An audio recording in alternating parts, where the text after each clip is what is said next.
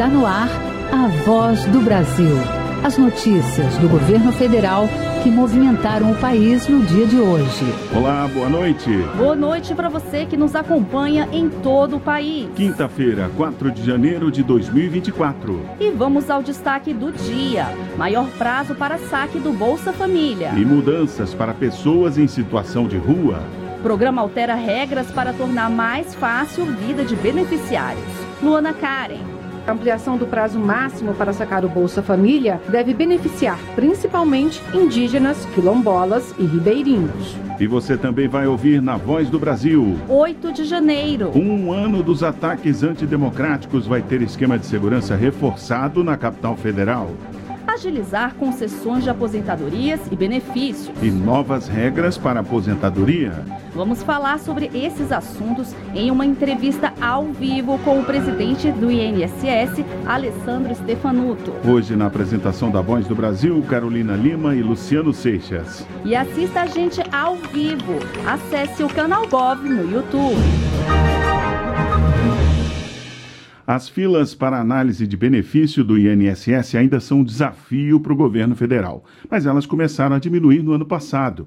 E para esse ano, a meta é que, entre requerimento e resposta, o processo dure 30 dias o INSS desenvolve ações para acelerar e melhorar o atendimento da população, inclusive com a contratação de novos servidores aprovados em concurso público. Uma das novas medidas é a dispensa de perícia médica para concessão de benefício por incapacidade temporária. Hoje o processo é mais simples. E para falar sobre essas ações, a Voz do Brasil recebe ao vivo o presidente do INSS, o Instituto Nacional do Seguro Social, Alessandro Pedro Stefanuto. Boa noite, presidente.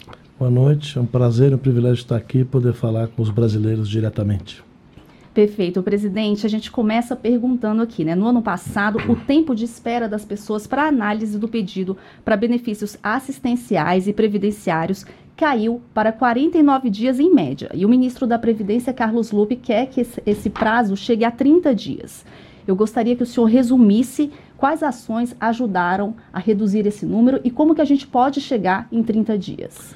Pois bem, é, a primeira ação mais importante foi o uso do atestado, o teste MED, os brasileiros, caiu no gosto dos brasileiros, hoje quase metade dos benefícios por incapacidade temporária são concedidos pelo Ateste Med. Isso fez com que realmente despencasse o número, porque o número do Ateste Med, a concessão é muito rápida, às vezes em uma semana a pessoa já está com o seu benefício. Isso foi muito importante. E também a contratação de novos servidores, né? A contratação, ano passado, o presidente Lula autorizou mil servidores, depois mais 250, e o ministro Lupe tem buscado junto ao governo para que a gente possa trazer ainda os 1.898 que estão numa lista de espera. Essas medidas, somadas a outras medidas de tecnologia, automação, nós devemos entregar sim aos brasileiros o, o benefício em 30 dias e o INSS reestruturado e reumanizado, que é o mais importante. Presidente, a chegada de novos concursados vai contribuir para a agilidade na concessão de benefícios? Não tenha dúvida. Né? O servidor do INSS é um servidor de alta preparo e complexidade. E os novos servidores, essa meninada, né? Eu, ontem eu estava com eles na abertura do curso de formação. Eles vêm com um gás muito forte, vêm com aquela vontade de ajudar, de, de ajudar os brasileiros. E esse número, que já foi de 40 mil servidores, hoje são de 18 mil. Então, certamente, nós não teremos os mesmos 40 mil, a tecnologia ajuda, mas também esses números ajudarão bastante. Presidente, é, voltando a falar sobre o Ateste Med, né, que foi reformulado no ano passado. É, antigamente, quem dava entrada no, é, no, benefício por incapacidade temporária, que é o antigo auxílio-doença, tinha que ir presencialmente lá no Instituto. Agora não, com o Ateste Med ficou mais rápido. O senhor é. pode comentar isso, por favor? Posso, claro. O Ateste Med, ele, ele humaniza também, porque as pessoas tinham que ir nas nossas agências, às vezes, às vezes não, normalmente doentes, às vezes com o pé quebrado, tinham que se deslocar 400 quilômetros lá no Mato Grosso, mesmo no meu estado, em São Paulo. O ateste médio traz mais dignidade e a rapidez. Né? O atestado é, expedido no SUS ou na rede privada pode ser usado para benefícios até 180 dias. Isso fez acabar de certa medida, ainda falta, nós temos que aprofundar o uso do teste médio, isso será feito até abril. 100% dos pedidos de auxílio incapacidade deverão ser só por ateste médio. Isso fez com que a fila não só despencasse, mas os brasileiros precisam sair de casa. A pessoa já está doente, a pessoa já está com uma incapacidade, tem que sair lá de um canto de uma cidade do Mato Grosso para ir até Cuiabá, para ir até outro lugar para fazer uma perícia que demora muitos meses. Então isso nós tínhamos que acabar com isso e o ateste médio nos ajudou bastante a diminuir isso. E agora em 2024 a gente acha que encerra essa página uh, feia da Previdência Social. Presidente, vamos falar agora sobre aposentadoria. A reforma da Previdência criou regras de transição num sistema de pontos, formado a partir da idade mínima e tempo de contribuição. Quais são as mudanças que começam a valer agora em 2024? É, a, emenda constitucional 109, ela acabou impondo que ano a ano você vai mudando a pontuação. A cada, um, a cada dois anos sobe um ponto, né? Você a cada, desculpe, a cada um ano sobe um ponto na soma entre a idade e o tempo de contribuição. Essa é uma regra para amenizar a regra de idade mínima que acaba impondo aos brasileiros os 65 anos. Então agora você vai ter que chegar em 102 pontos. Essa soma de pontos que é o tempo de contribuição. Então, por exemplo, vou dar meu exemplo. Né? Eu tenho 52 anos e tenho já 34 anos de contribuição. Eu não chego na regra. 52 mais 34, se eu não errar aqui, vai dar 86 pontos. Estou longe da regra, vou ter que trabalhar bastante tempo, graças a Deus. Mas aquelas pessoas que já têm muito tempo de contribuição ou têm uma idade mais avançada, elas vão conseguir juntar os dois, de vez ter 35 de contribuição e a idade mínima. Isso facilita. Cada ano sobe, mas a pessoa também cada ano ganha dois pontos, porque é um de idade um de contribuição. Isso vai se esticar até que chegue em 105 pontos para homens, 100 para mulheres, e isso deve terminar em 2027, se eu não, se eu não estou me enganando. Isso faz com que a gente tenha uma regra de transição, porque é muito importante. As pessoas que estão para se aposentar, elas não podem ser surpreendidas com uma reforma que mude a vida dela faltando dois, três anos. Isso é também não é, não é, não é razoável. Então essa regra de transição vem para amenizar a mudança que foi uma mudança mais abrupta. É muito importante. Os brasileiros que alcançarem esses resultados podem ir até nossas agências pedir aposentadoria e, se Deus quiser, ela vai sair rapidinho. Presidente, a reforma também trouxe as regras de pedágio, né, para essas pessoas que estão perto de se aposentar. Como funciona esse pedágio? É, esse pedágio funciona para o servidor público e também para o regime geral, essas pessoas, todos os brasileiros que estão nos ouvindo, em adicionar 100% de tempo ao tempo que faltava para completar 35 anos. Eu vou hoje eu tô estou dando meu de exemplo, mas eu quando a emenda aconteceu em 2019, né? Então são três, quatro anos atrás, já cinco, cinco anos atrás, eu tinha 30 anos de serviço, 29 anos de serviço. Para alcançar os 35, faltavam seis. Eu tenho que adicionar então mais seis para ficar 12 anos de serviço e eu ser dispensado da idade mínima de 65 ficar com a idade de 60 para poder chegar então à aposentadoria. Essa regra também é importante para a transição, para aquelas pessoas que estão naquela trajetória né, para alcançar a aposentadoria, e ela impõe então um pedaço de 100% do tempo que faltava para completar os 35 anos de contribuição. A gente está falando aqui de pontos, de pedágio, né? Como é que o contribuinte pode saber se está na regra de transição? Isso. O que, que eu recomendo, né? Primeiro, pelo meu INSS, a pessoa pode entrar e ver o CNIS dela. O que, que é o CNIS? É o Cadastro Nacional, está todas as informações lá.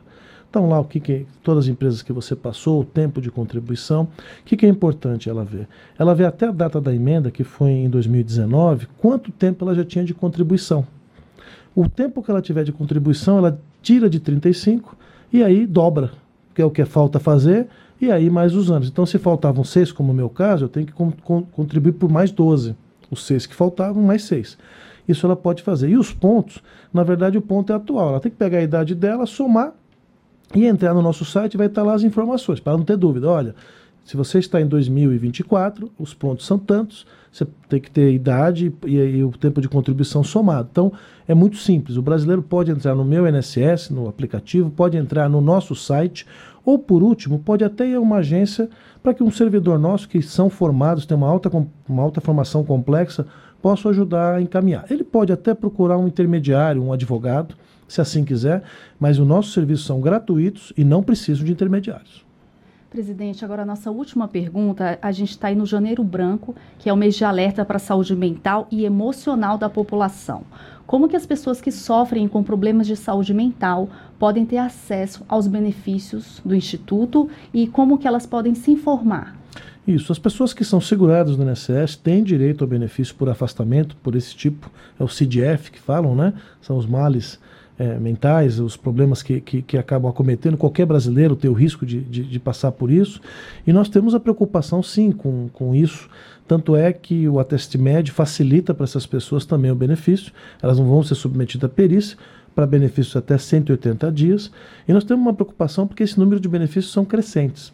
Né? Nós tínhamos em 2022, para vocês terem ideia, 209 mil pessoas aproximadamente que estavam recebendo benefício com esse CDF que caracteriza esse tipo de, de, de, de mal, mal. Agora, em 2023, nós estamos chegando a 288 mil. Então, mal comparando, são 40%, 45% de aumento. Isso é um problema de saúde pública, então não adianta a gente tratar só achando que as pessoas recebendo benefício está resolvido. Nós temos que nos articular com o Ministério da Saúde e de Direitos Humanos para que a gente possa resgatar essas pessoas, ajudar as pessoas a saírem do benefício e voltar ao trabalho. Não pela economia só, porque o número, perto dos nossos números, no INSS paga 39 milhões de brasileiros mês e 300 mil. Então, esse número parece pequeno, e é pequeno quanto ao gasto, mas ele é muito relevante. E ali são brasileiros que estão em sofrimento. Então, e, e não é uma fratura. Uma fratura você quebrou cola em 45 dias, 60 é uma doença de maior dificuldade de recuperação. Então nós temos que nos articular, ajudar essas pessoas e ajudar com isso a economia, ajudar o Brasil e principalmente ajudar que elas sejam felizes. Afinal de contas, nós vamos aqui para ser felizes. Uhum. Nós conversamos com Alessandro Stefanuto, presidente do INSS, o Instituto Nacional do Seguro Social. Obrigado, presidente, pela entrevista ao vivo aqui na Voz do Brasil. Obrigado, é um prazer estar aqui. Sempre que me chamarem, aqui estarei. Obrigado, boa noite. Obrigada.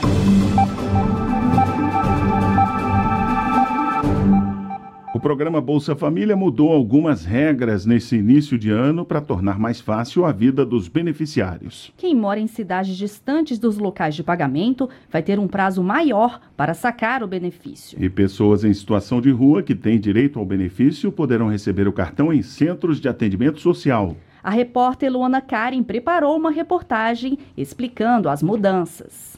Moradora de Anamã, cidade do interior do Amazonas, a 165 quilômetros da capital, Manaus, Érica Elaine Veira Rego é uma das beneficiárias do Bolsa Família. Por viver em uma área remota, nem sempre ela consegue sacar a parcela do benefício no dia em que o recurso é disponibilizado. Agora, Érica comemora a extensão do prazo máximo para sacar o auxílio, que passou de 120 para 180 dias. Ficava muito difícil, né? A gente ia no, na loteria, eu nem tinha dinheiro. A gente tinha que voltar no outro dia. Para mim ficou ótimo, né? Caroline Paranaíba, diretora de benefícios do programa Bolsa Família, da Secretaria Nacional de Renda de Cidadania, do Ministério do Desenvolvimento e Assistência Social, Família e Combate à Fome, explica que a ampliação do prazo máximo para sacar o Bolsa Família deve beneficiar principalmente indígenas, quilombolas e ribeirinhos. Geralmente acumulam mais meses para poder valer o esforço né, e o custo de ir até lá pegar esse pagamento. Outra mudança recente nas regras de pagamento do Bolsa Família permite que o cidadão possa receber o benefício pela conta poupança tradicional da Caixa. Também tem novidade para a população em situação de rua. Ela vai poder receber o cartão de saque do benefício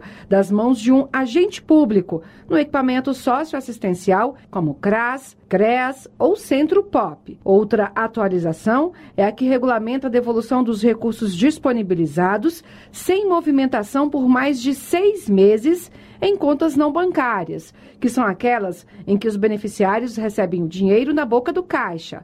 A regra já valia para as contas tradicionais. Caroline Paranaíba, do Ministério do Desenvolvimento e Assistência Social, Família e Combate à Fome, explica que o dinheiro não sacado retornará para o governo e poderá ser usado na concessão de novos benefícios. Atendendo a recomendações dos órgãos de controle, é a partir dos seis meses, se essa conta não tiver movimentação, os valores do do, programa voltam para o governo para que eles sejam direcionados a outras famílias. A portaria também torna clara a proibição de agentes bancários ou lotéricos condicionarem o saque do benefício à compra de algum produto, como uma raspadinha, por exemplo. Caso o beneficiário se sinta prejudicado ou identificar algum procedimento estranho no pagamento do Bolsa Família, ele pode fazer uma denúncia na ouvidoria da Caixa pelo 0800 725 7474 ou pelo número 121 do Ministério do Desenvolvimento e Assistência Social, Família e Combate à Fome. Reportagem Luana Karen.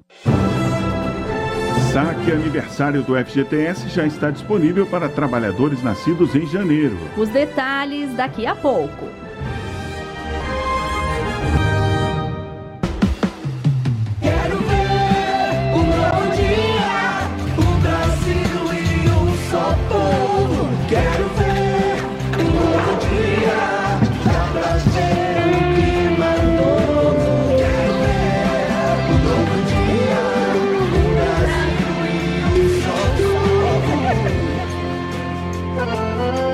Somos todos filhos, irmãos, parentes, cidadãos de um Brasil gigante que nos quer ver crescendo.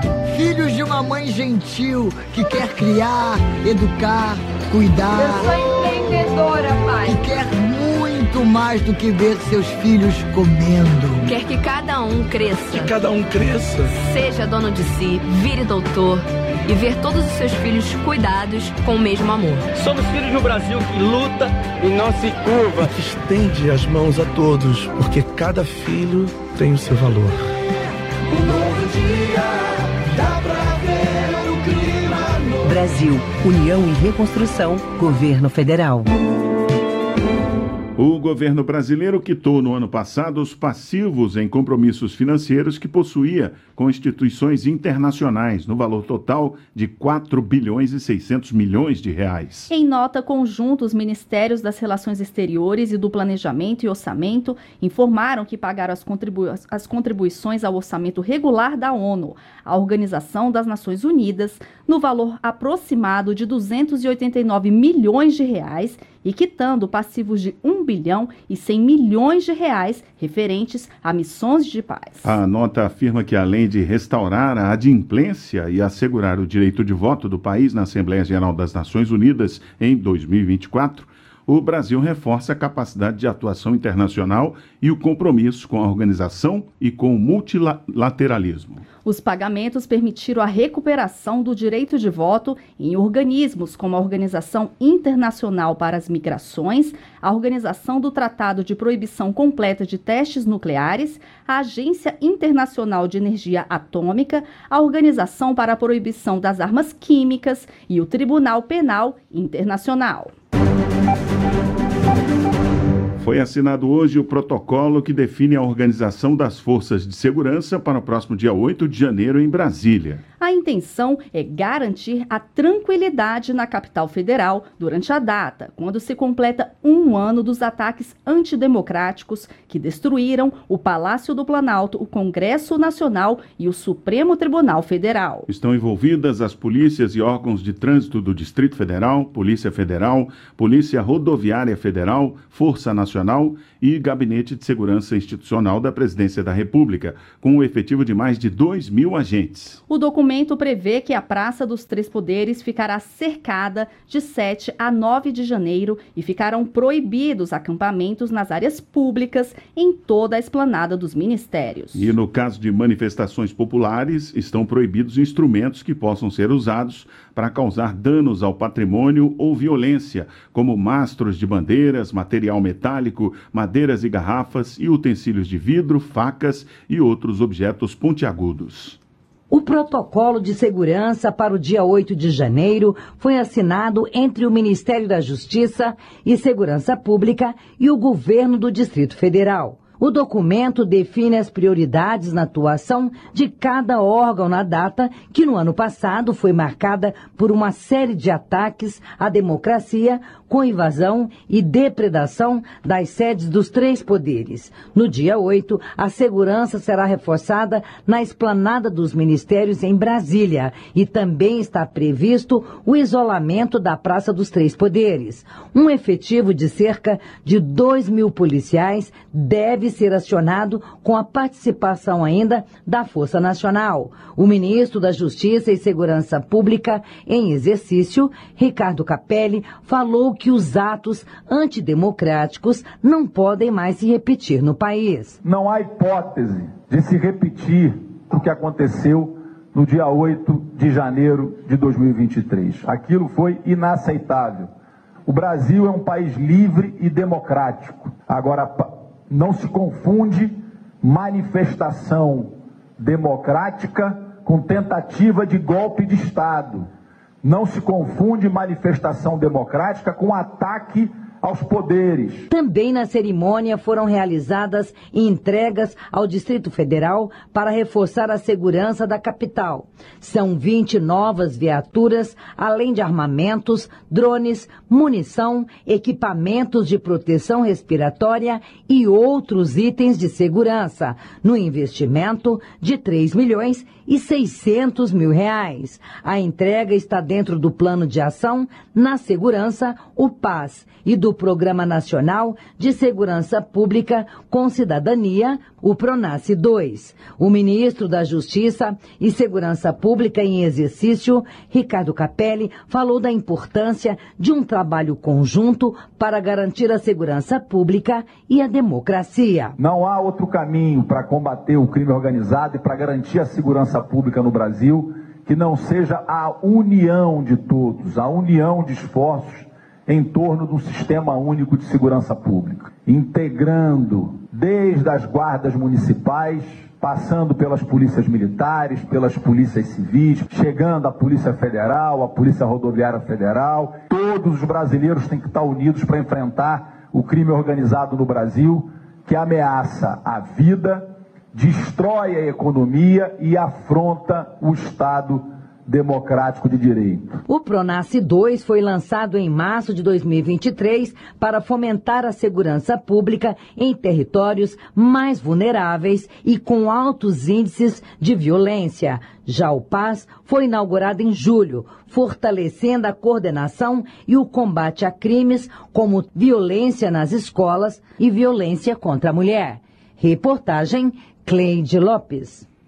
E o governo federal deve lançar em fevereiro as diretrizes nacionais para a utilização das câmeras corporais por todas as polícias. As orientações foram construídas ao longo do ano passado, após reuniões com representantes dos estados e do Distrito Federal. E também está sendo feita uma consulta pública para a contribuição da sociedade, que se encerra no fim do mês. As câmeras são usadas nas fardas dos agentes para gravar ações e proteger tanto os cidadãos quanto os próprios policiais. O ministro da Justiça e Segurança em exercício, Ricardo Capelli, disse que a intenção é unificar a conduta no país, já que o crime organizado várias vezes passa por mais de um estado.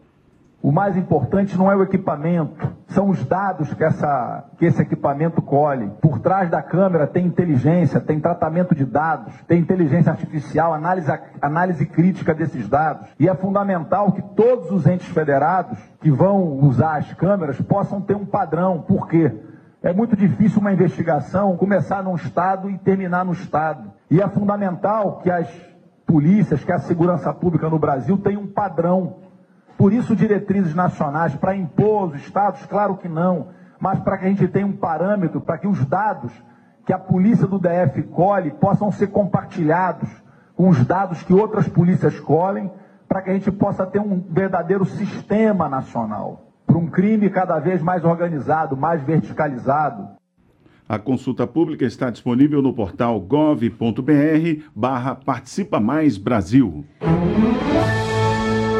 Brasileiros nascidos no mês de janeiro podem incrementar o orçamento neste início de ano. É que começaram os pagamentos para quem optou pelo saque aniversário do FGTS, aquela modalidade em que o trabalhador recebe uma parte do saldo do fundo todos os anos no mês do aniversário. O período de saques termina no dia 29 de fevereiro. Caso o valor não seja retirado dentro desse prazo, ele retorna para as contas do FGTS em nome do trabalhador. O resgate pode ser feito pelo aplicativo FGTS. Basta programar a transferência do dinheiro para qualquer conta bancária em nome do trabalhador, sem custos adicionais. Além disso, as retiradas podem ser feitas nas casas lotéricas e terminais de autoatendimento para quem tem senha do cartão cidadão apresentando o documento de identidade. Segundo o balanço mais recente da Caixa Econômica Federal, divulgado em setembro do ano passado, mais de 32 milhões de pessoas aderiram ao saque aniversário do FGTS.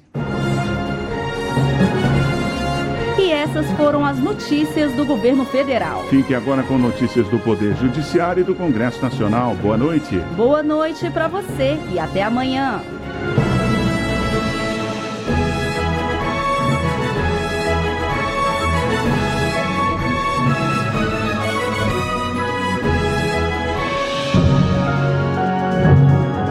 A Voz do Brasil. Governo Federal.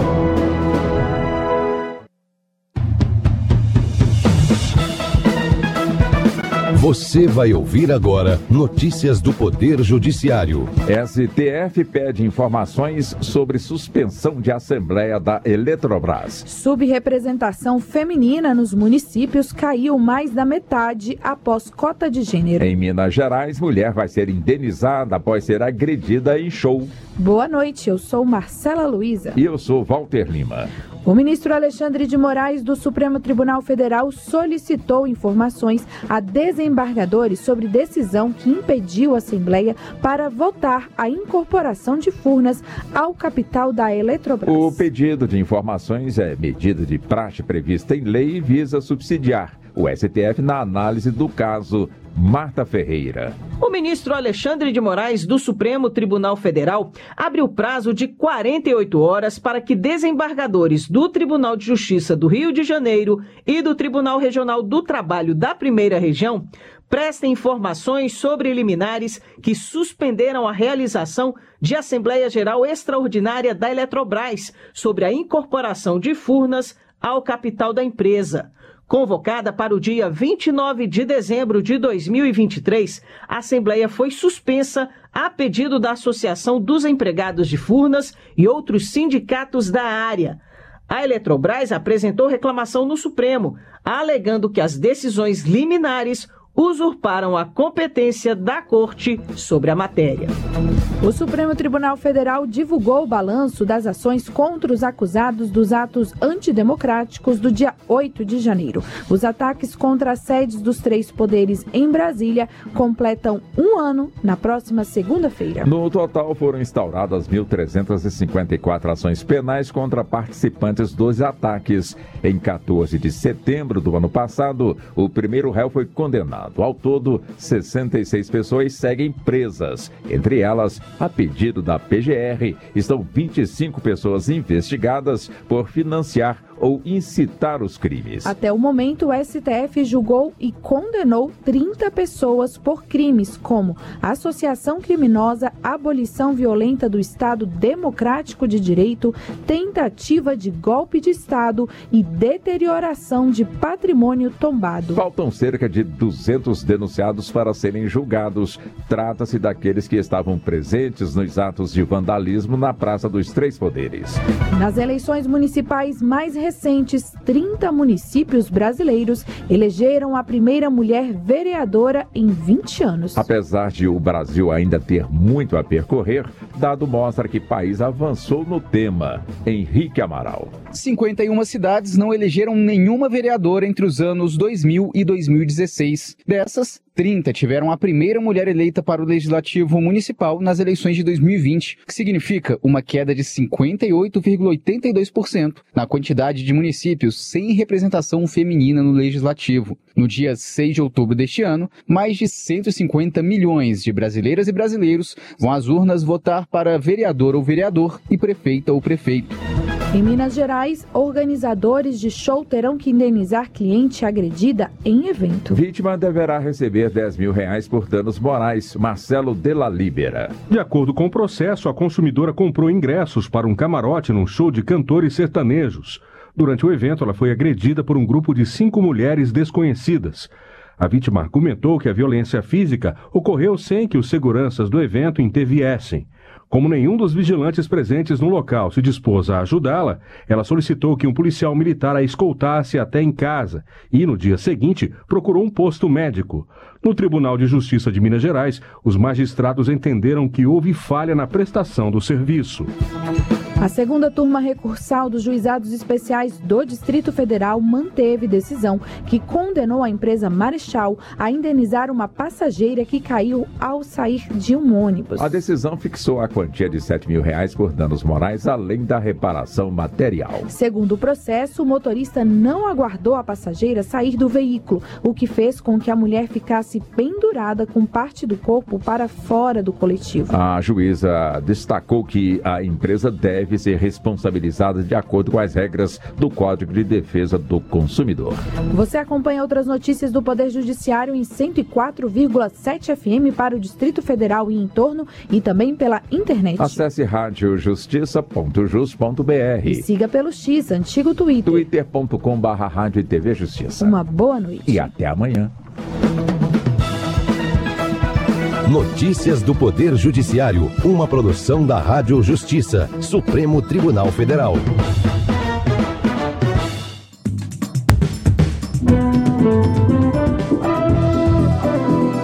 Está no ar o Jornal do Senado. Eu sou Paula Groba e estes são os destaques de hoje do Jornal do Senado, que começa agora. Regulamentação para carros elétricos e inteligência artificial estarão na pauta do Senado este ano. Lei que estabelece método de ensino direcionado para escolas rurais já está em vigor. Apostas esportivas online agora são regulamentadas no Brasil.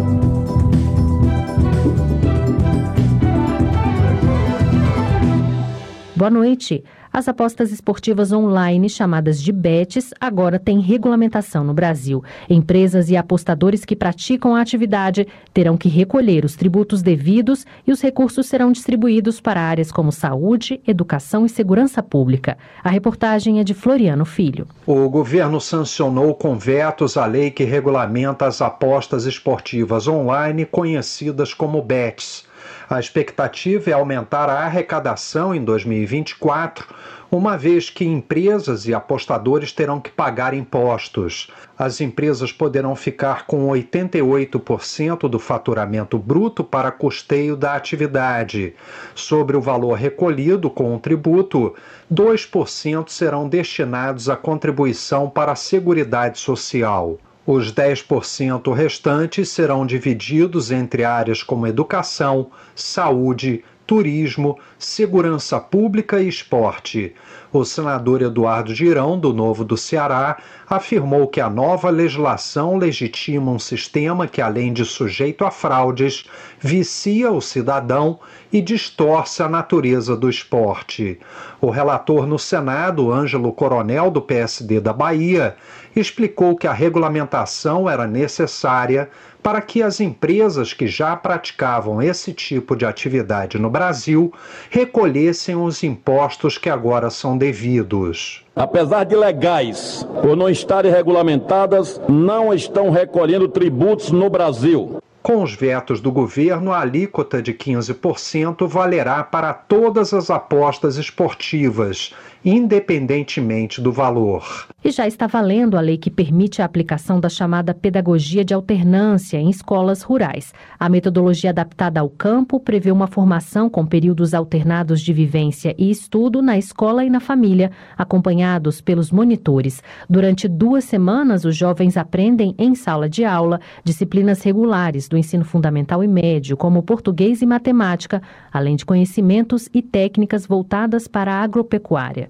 Já na quinzena seguinte, o aluno pode colocar em prática o que aprendeu em atividades no campo, como a colheita, de preferência na propriedade rural da própria família. A lei teve origem em um projeto apresentado em 2017 pelo deputado Helder Salomão, do PT do Espírito Santo. Quando foi debatida na Comissão de Educação, o então senador Pedro Chaves, relator do projeto, disse que a pedagogia de alternância nas regiões rurais é uma forma de atender às diversidades culturais do Brasil.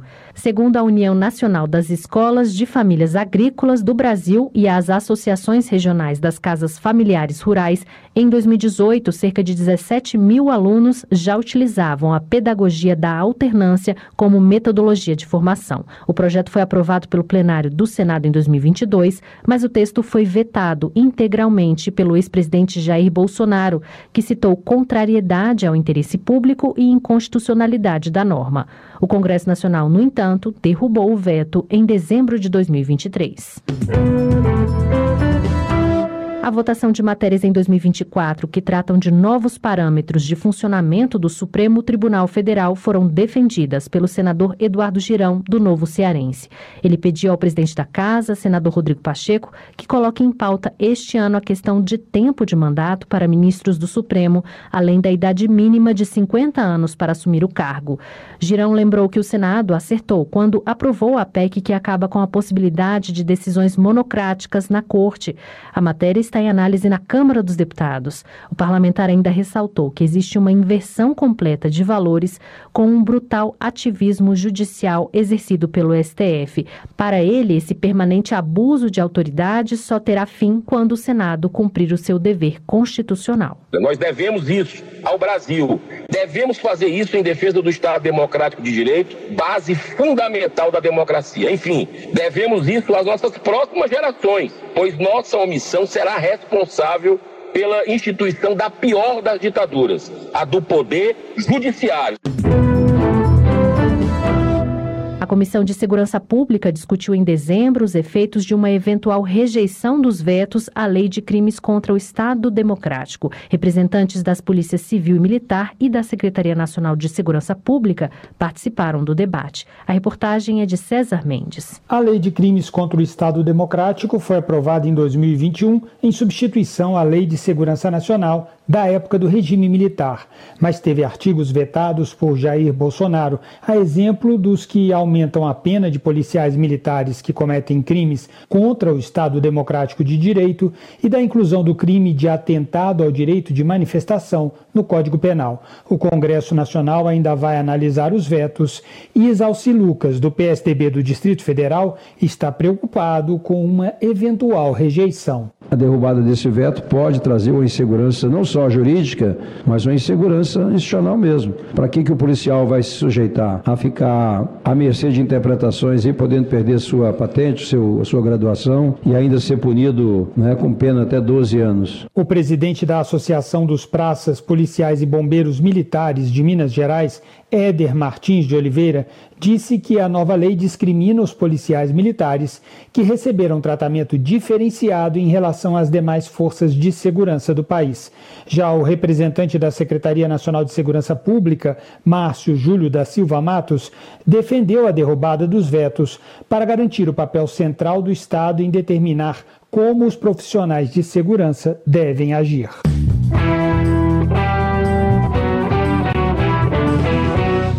Regulamentação para carros elétricos e inteligência artificial devem estar entre as prioridades da Comissão de Ciência e Tecnologia este ano. O presidente do colegiado fez uma avaliação positiva dos trabalhos em 2023. A reportagem é de Luiz Felipe Liasbra. O presidente da Comissão de Ciência e Tecnologia, senador Carlos Viana, do Podemos Mineiro, fez um balanço dos trabalhos do colegiado em 2023.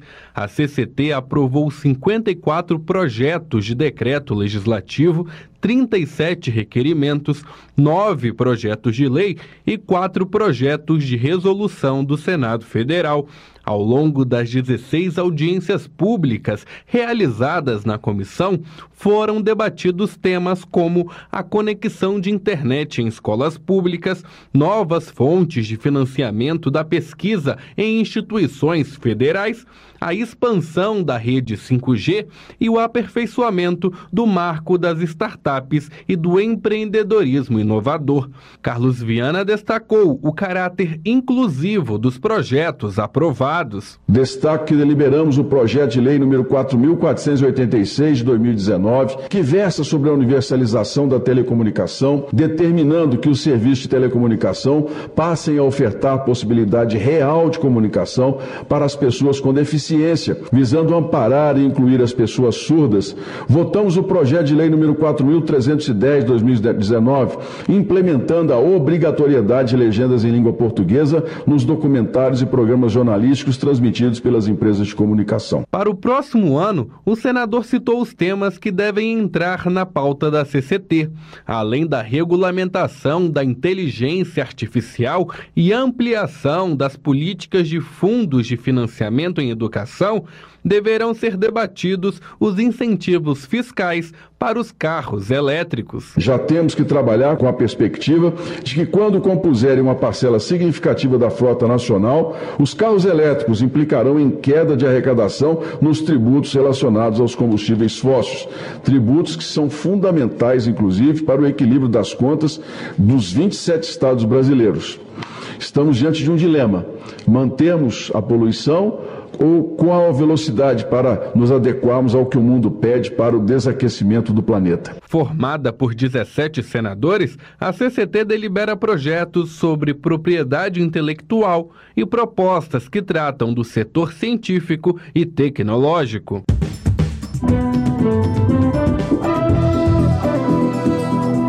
Trabalhos técnicos de Eric Bento, o Jornal do Senado fica por aqui. Acompanhe agora as notícias da Câmara dos Deputados. Boa noite e até amanhã.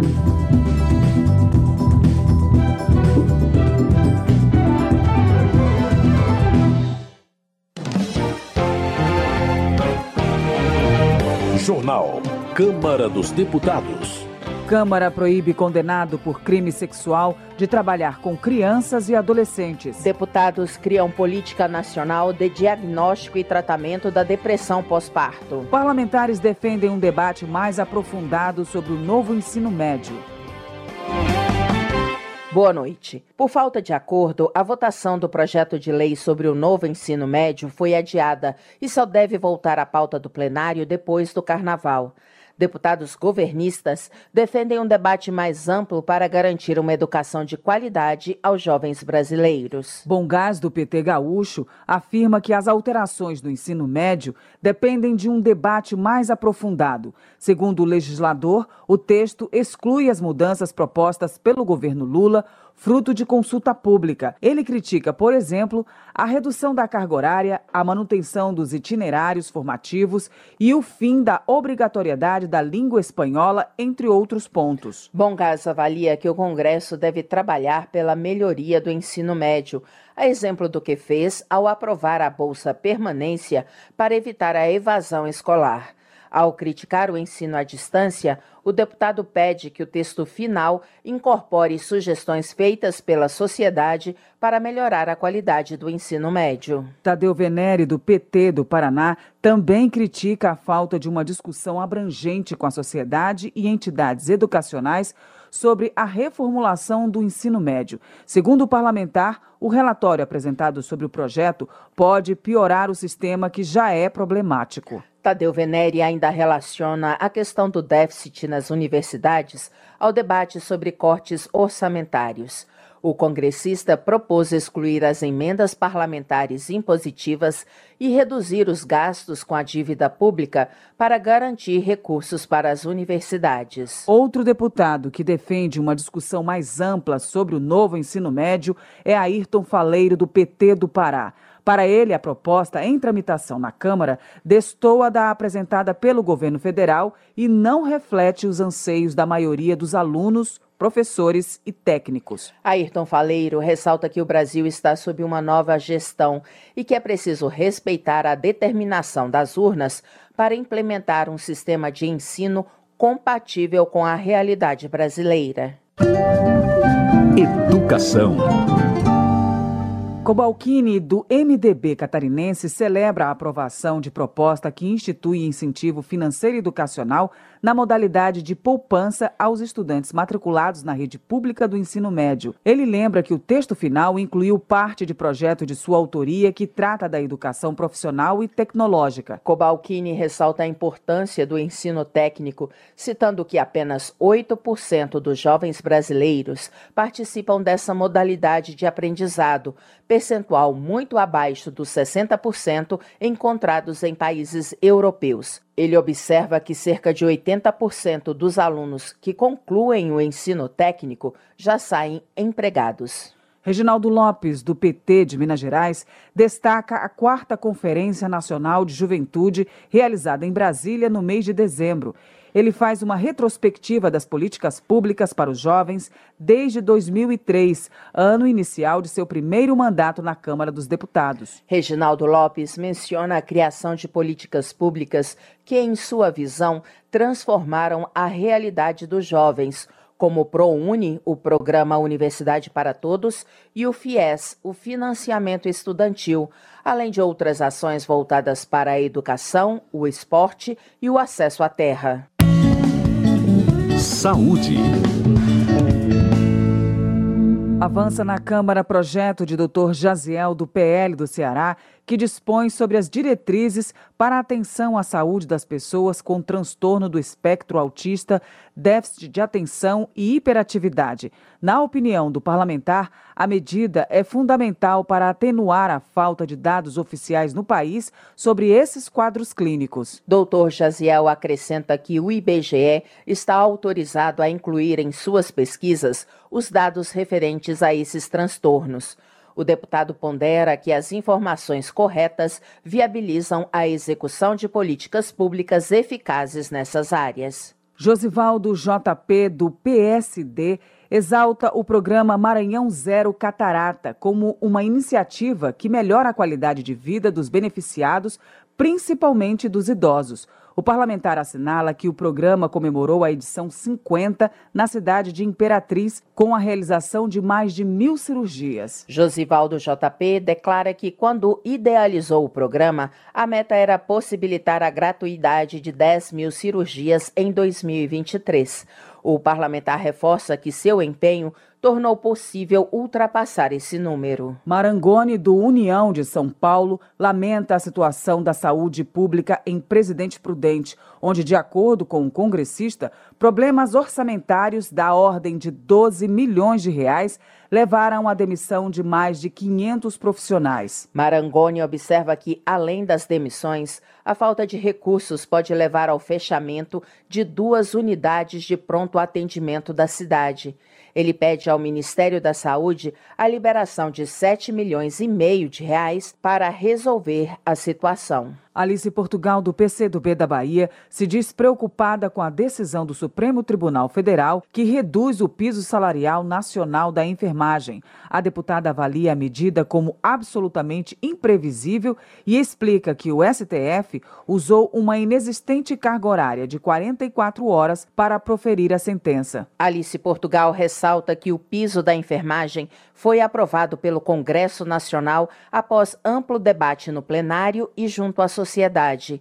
Ela lembra que, além do projeto original, Câmara e Senado aprovaram duas emendas constitucionais para garantir a implementação do piso. A parlamentar espera que o Supremo mude seu entendimento sobre o assunto.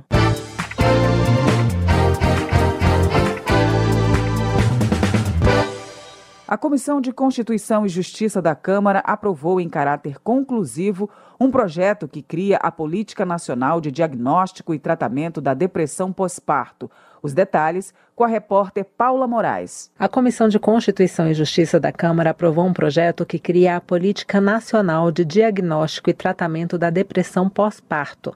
De acordo com o texto aprovado, entre os objetivos da política estão o estímulo à produção de estudos e pesquisas sobre diagnóstico e tratamento da depressão pós-parto, a disseminação de informações sobre o tema nos veículos de informação e a promoção no Sistema Único de Saúde de capacitação contínua contínua a respeito do tema.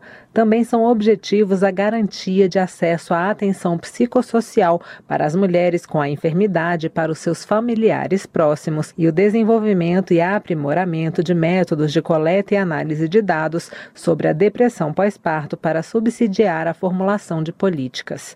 A relatora do projeto na Comissão de Constituição e Justiça, deputada Laura Carneiro, do PSD do Rio de Janeiro, ressaltou a relevância desse tema. É um tema absolutamente importante para qualquer mulher que engravida e que precisa desse acompanhamento no pós-parto. Então, são regras criadas, não são na área é, especificamente para o SUS, mas todo o acompanhamento dessa mulher que nós aprovamos como política pública. Então, é um projeto da maior importância para a mulher brasileira. O projeto que cria a Política Nacional de Diagnóstico e Tratamento da Depressão Pós-Parto já pode seguir ao Senado, a menos que haja recurso para votação pelo plenário. Da Rádio Câmara de Brasília, Paula Moraes. Meio Ambiente. Depois de participar da Conferência do Clima em Dubai, Nilton Tato, do PT de São Paulo, avalia que o Congresso deve acompanhar os esforços do governo federal em seu compromisso de mitigar os eventos extremos causados pelas mudanças climáticas. Nilton Tato sugere o abandono de projetos que permitem a aplicação de mais agrotóxicos nas lavouras e a maior emissão de gases de efeito estufa. O deputado ressalta a necessidade de o mundo fazer muito mais que o previsto no Acordo do Clima, em vez de negar as mudanças climáticas. José Nelto, do PP de Goiás, alerta para a gravidade da atual crise climática no Brasil, em especial a escassez de chuvas nas regiões Norte e Nordeste.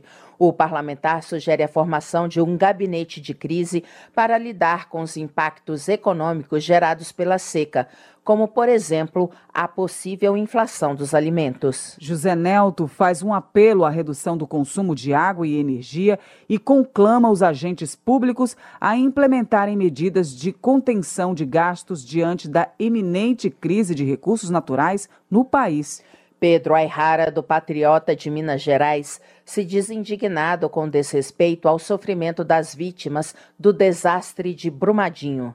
Para ele, a Câmara precisa se comprometer em dar respostas para o crime que levou à morte 272 pessoas e que está prestes a completar cinco anos sem que ninguém tenha sido punido. Pedro Ayrara pondera que duas situações recentes aumentam ainda mais a sensação de impunidade. A primeira é a tentativa de retirar o nome do então presidente da Vale, Fábio Schwartzman, da lista de réus. A segunda é o fato de a Tuvisud, empresa que teria fornecido um laudo fraudulento sobre a barragem, ter a multa de 22 milhões reduzida para 18 mil reais. Abílio Brunini, do PL de Mato Grosso, chama de hipócrita a postura dos partidos de esquerda em relação ao leilão de petróleo realizado pelo governo federal, que ameaça áreas protegidas e terras indígenas.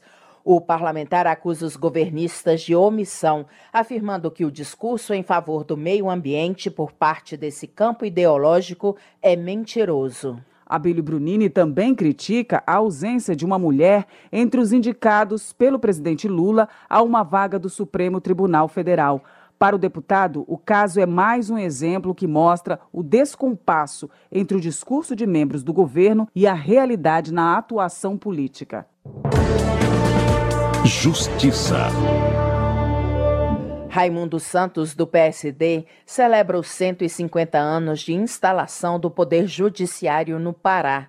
O parlamentar registra a realização de sessão solene na Câmara dos Deputados para marcar a data. Raimundo Santos também ressalta a importância do Poder Judiciário na promoção da justiça, da paz social, da cidadania e da inclusão social.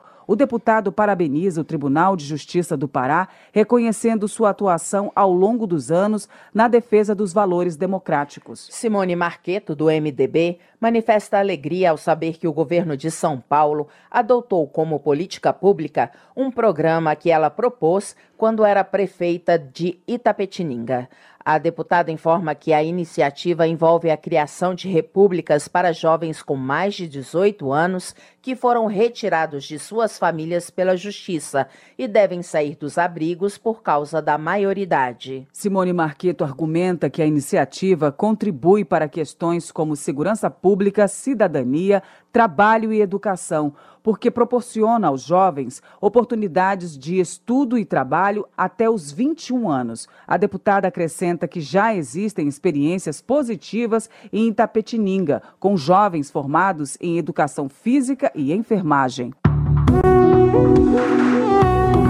Política. Professor Paulo Fernando, do Republicanos do Distrito Federal, celebra seu bom desempenho em avaliação do grupo Legisla Brasil, que concede cinco estrelas aos deputados que têm poucos gastos e uma produção legislativa eficaz com ações de fiscalização, mobilização e presença não só no plenário, mas também nas comissões permanentes. Professor Paulo Fernando ressalta que esteve presente em 315 reuniões de comissões e em todas as sessões do plenário. Além disso, o deputado realizou 100 discursos, relatou 43 matérias e apresentou 474 proposições entre requerimentos, emendas, pareceres, indicações e projetos de lei. Duda Ramos, do MDB, acusa o governador de Roraima, Antônio Denário, de usar dinheiro público para tentar barrar sua cassação no Tribunal Superior Eleitoral. O parlamentar explica que o governador já teve seu mandato cassado pelo Tribunal Regional Eleitoral e aguarda a decisão da Corte Superior. Segundo Duda Ramos, houve um aumento significativo em licitações após a cassação, chegando a 3 bilhões de reais em um orçamento anual de 6 bilhões. Para o deputado, se não houver uma intervenção imediata do TSE, a gestão atual vai gerar uma crise insustentável ao estado de Roraima. Desenvolvimento Regional.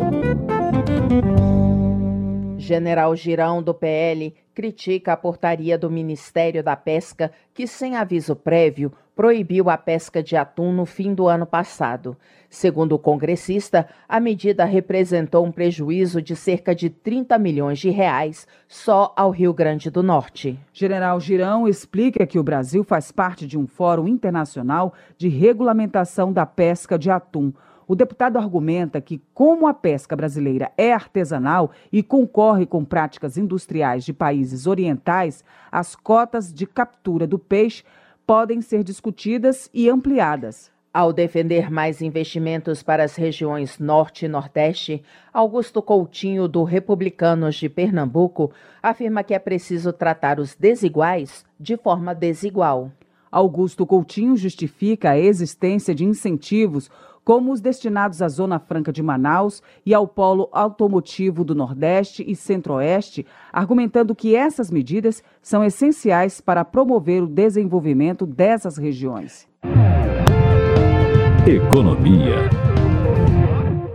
Na avaliação de Messias Donato do Republicanos do Espírito Santo, o presidente Lula se coloca contra os trabalhadores quando prioriza o aumento de impostos. O deputado cita como exemplo a cobrança tributária no comércio virtual. Messias Donato também avalia que Lula revelou ser inimigo dos empresários quando vetou a desoneração da folha de pagamento de 17 setores da economia para, segundo ele, cobrir um déficit de quase 200 bilhões de reais nas contas públicas. Na visão de Tarcísio Mota, do PSOL do Rio de Janeiro, a preocupação com a meta do déficit zero pode ser um entrave ao desenvolvimento socioeconômico do país. O deputado observa que a meta dificulta o investimento em obras e programas sociais e a valorização dos servidores. Tarcísio Mota também critica a ampliação do orçamento impositivo para o legislativo. A meta de 5 bilhões de reais para o fundo eleitoral e a inclusão do transporte, uniforme e alimentação escolar como gastos do Fundeb.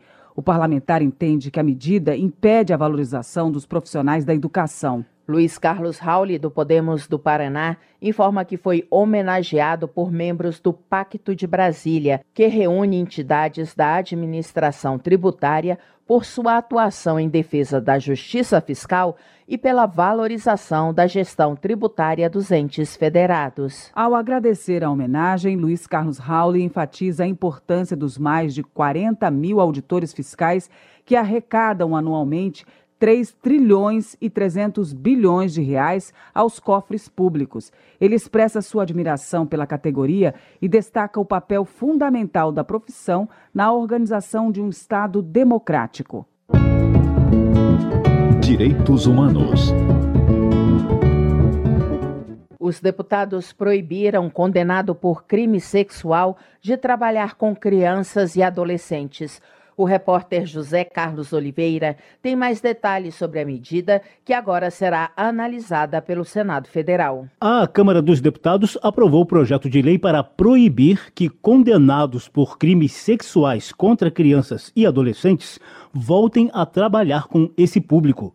O texto altera o Código Penal e o Estatuto da Criança e do Adolescente, que já prevêem uma série de penas para esses criminosos. O relator da proposta, deputado Diego Garcia, do Republicanos do Paraná, defendeu ajustes nessa legislação. Infelizmente, hoje não há regra no nosso sistema jurídico que proíba o condenado por crime contra a dignidade da criança e adolescente de continuar exercendo atividade profissional que envolva criança ou adolescente. A proposta ela vem justamente para preencher essa lacuna. Entende que a condenação do criminoso por si só não dá a garantia de que ele não voltará a cometer o crime, sendo necessário mecanismos mais eficazes e leis mais duras para a prevenção de crimes sexuais considerando a gravidade e as consequências desses absurdos. O Ministério da Saúde informa que entre 2015 e 2021 foram notificados 83.571 casos de violência sexual contra crianças e 119.377